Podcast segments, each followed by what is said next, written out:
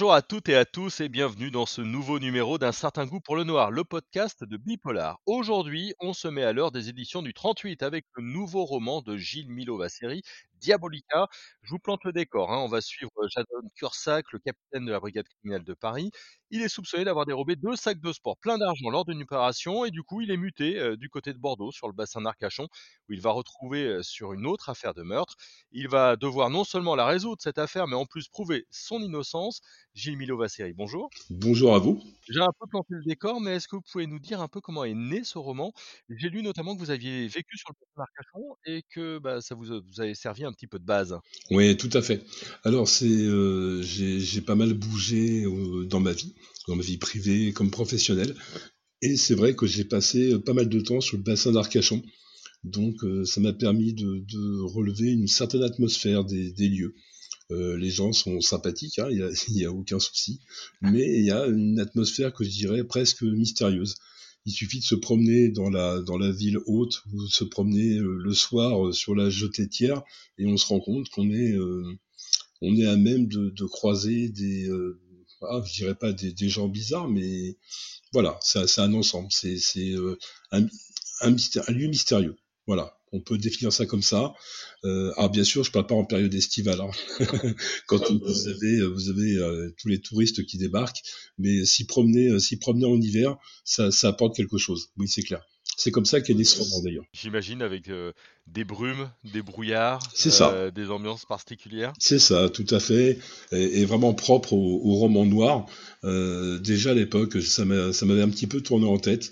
Et euh, bon, je vais pas spoiler l'intrigue du livre, mais pour certains faits que j'avais relevés au niveau de la presse euh, écrite sur place, j'avais euh, j'avais mis ça dans un coin de, ma tête. Et puis je me suis dit qu'un de ces jours, j'allais j'allais faire ce, ce livre. Et Diabolica est né comme ça. On, a deux personnages principaux, euh, Jason, mmh. euh, mais aussi sa supérieure hiérarchique. Est-ce que vous pouvez nous les, les présenter tous les deux? Alors, Jason, c'est euh, un, un, flic qui est un, peu, un petit peu cassé. Alors, je vais mettre tout de suite un préambule. Euh, je voulais pas rentrer non plus dans ce, ce système, vous savez, du flic euh, alcoolique, dépressif et ainsi de suite.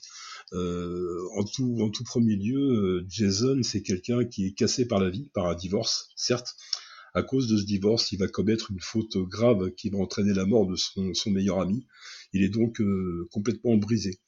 Euh, soutenu par son, patron, son divisionnaire, il va être donc muté après euh, les sanctions de l'IGPN, la, police des polices, hein, si vous préférez. Il va être muté sur Bordeaux, où il va donc rencontrer Gina Bartoli, qui va être, qui elle est gendarme de la section de recherche. Alors, je m'explique.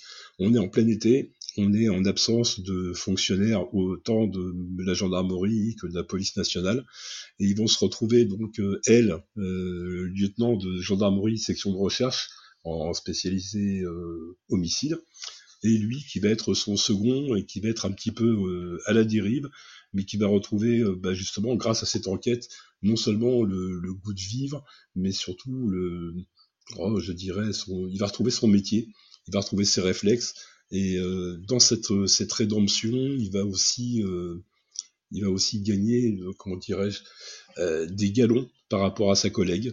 Parce qu'il est utile de vous dire qu'au tout début de l'enquête, c'est pas Byzance entre les deux. Elle lui en, elle lui en veut, elle, elle, le soupçonne, et donc ça donne quelques dialogues croustillants, on va dire. Ouais, il arrive à Bordeaux, c'est une équipe en sous-effectif. Vous aviez aussi envie de parler euh, de la condition, des conditions de travail des policiers? J'en parle souvent parce que je connais, je connais bien le milieu, je, je connais pas mal de gendarmes, surtout des gendarmes et aussi des, des fonctionnaires de police. Euh, même si ça s'arrange un petit peu ces derniers temps, ils sont en sous-effectif, ils ont des manques de, de budget. Euh, on leur demande par exemple, un exemple tout bête, hein, on leur demande de rattraper des, des go fast, donc des voitures super rapides qui transportent des stupéfiants, avec des voitures à bout de souffle ou qui tombent régulièrement en panne. Donc c'est un petit peu, euh, ouais, j'en parle un petit peu dans le bouquin parce que je trouve ça important aussi. Euh, on leur jette souvent la pierre, mais ces gens-là, pour un salaire de, de misère, d'une part nous protègent, doivent résoudre des enquêtes et se retrouvent aussi à se heurter à une administration qui les oublie un petit peu, à mon avis. vous, avez écrit sur, sur votre site, c'est l'un de mes écrits les plus angoissants, ce livre. comme à mon habitude, j'ai utilisé des faits historiques pour construire un scénario effrayant à souhait. Pourquoi est-ce que vous avez eu envie d'ajouter un cran à, l'angoisse? Parce que, en fait, c'est on, part dans la crédibilité. La majeure partie de mes, de mes romans repose toujours sur des faits réels ayant existé et historiquement avérés. Donc ce sont des choses indiscutables sur lesquelles on ne peut pas revenir.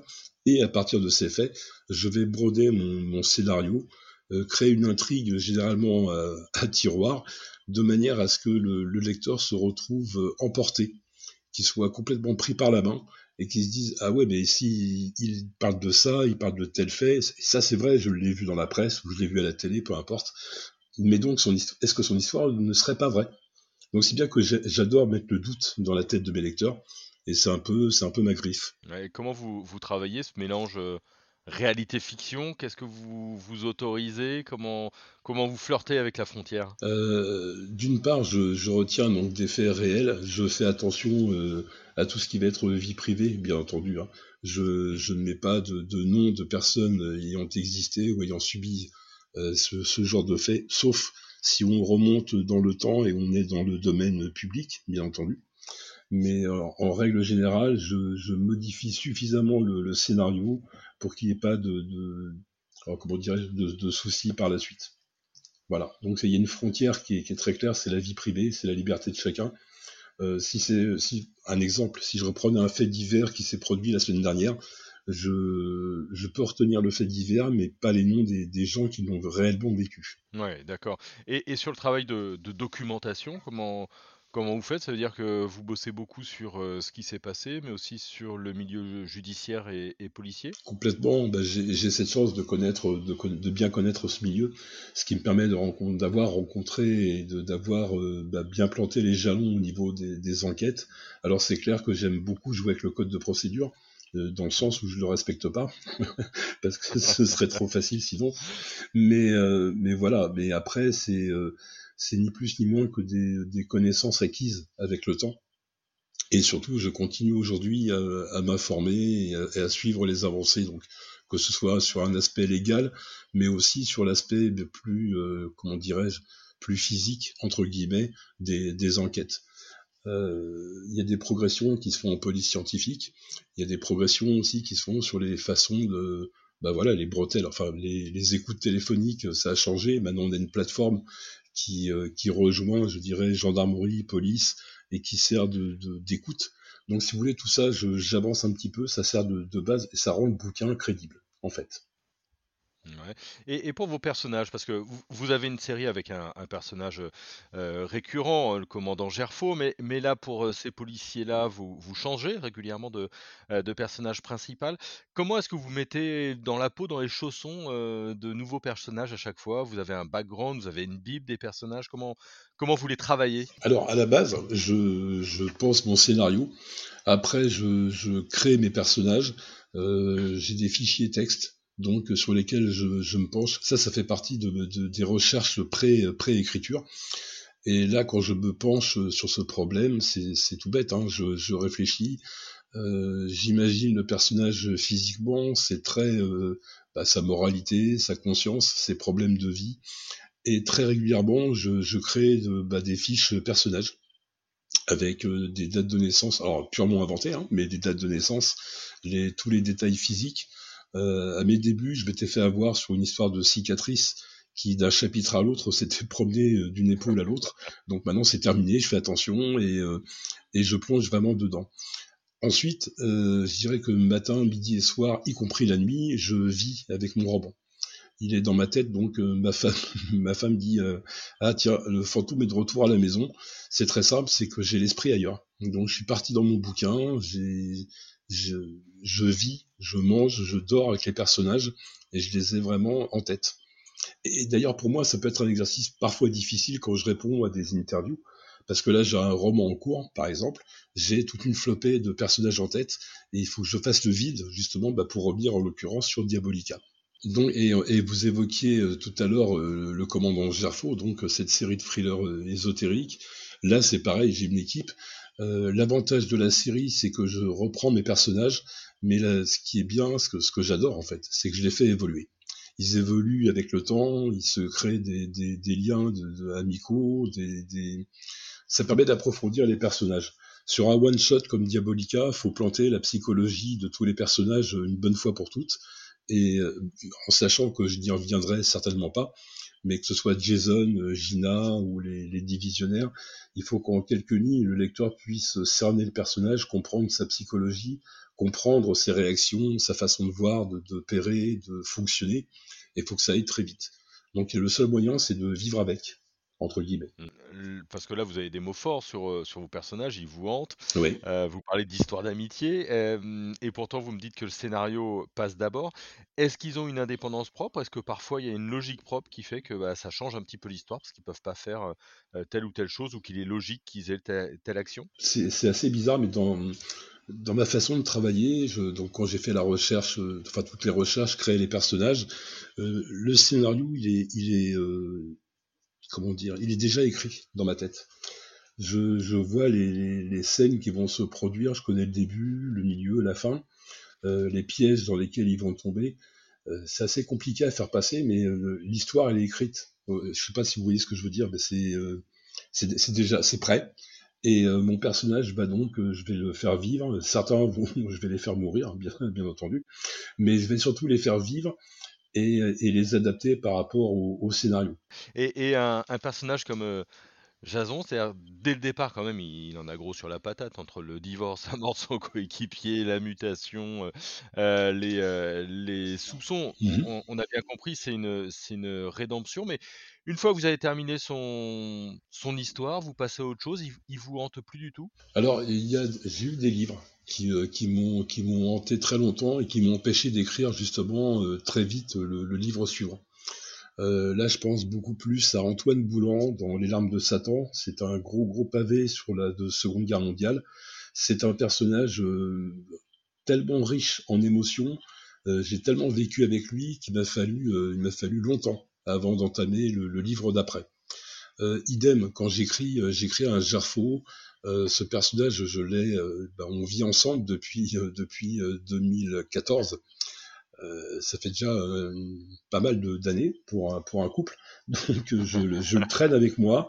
Et c'est vrai que lorsque je mets le point final à une histoire, une fois que c'est parti chez l'éditrice, je, ouais, je peux le dire, je rame un peu. Je suis un peu quasiment, on va dire, c'est la dépression de l'auteur, c'est quand le bouquin est fini le, un petit peu ce, côté triste de laisser les personnages partir. Et euh, mais pourtant, c'est comme ça.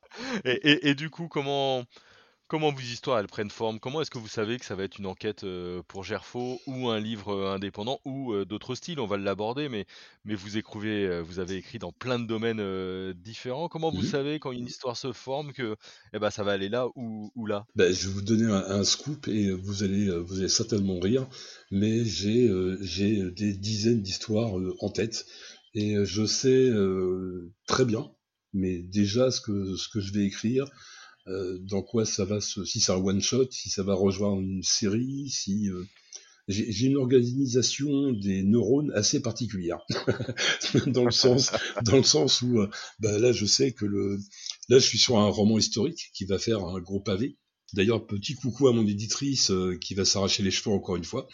Mais euh, je sais qu'après, je partirai sur, euh, sur un thriller. Et, et, ça peut vous paraître fou, mais toutes les histoires sont déjà écrites. Je sais mon programme de l'année, je sais ce que je vais faire. Et après, bah, c'est, je fais des grands sourires à mon éditrice pour qu'elle puisse me caser dans son planning éditorial. Voilà. Vous avez travaillé pour Harlequin, vous avez aussi écrit parfois des récits érotiques, vous avez une bibliographie vraiment impressionnante, plus de 100 romans, j'ai noté. Est-ce qu'à chaque fois c'est le même processus que pour le polar? Est-ce que le polar il a, un, il a un goût particulier pour vous en, tant qu'écrivain? Ah complètement. Alors je, vais, je vais refaire mon CV très très rapidement.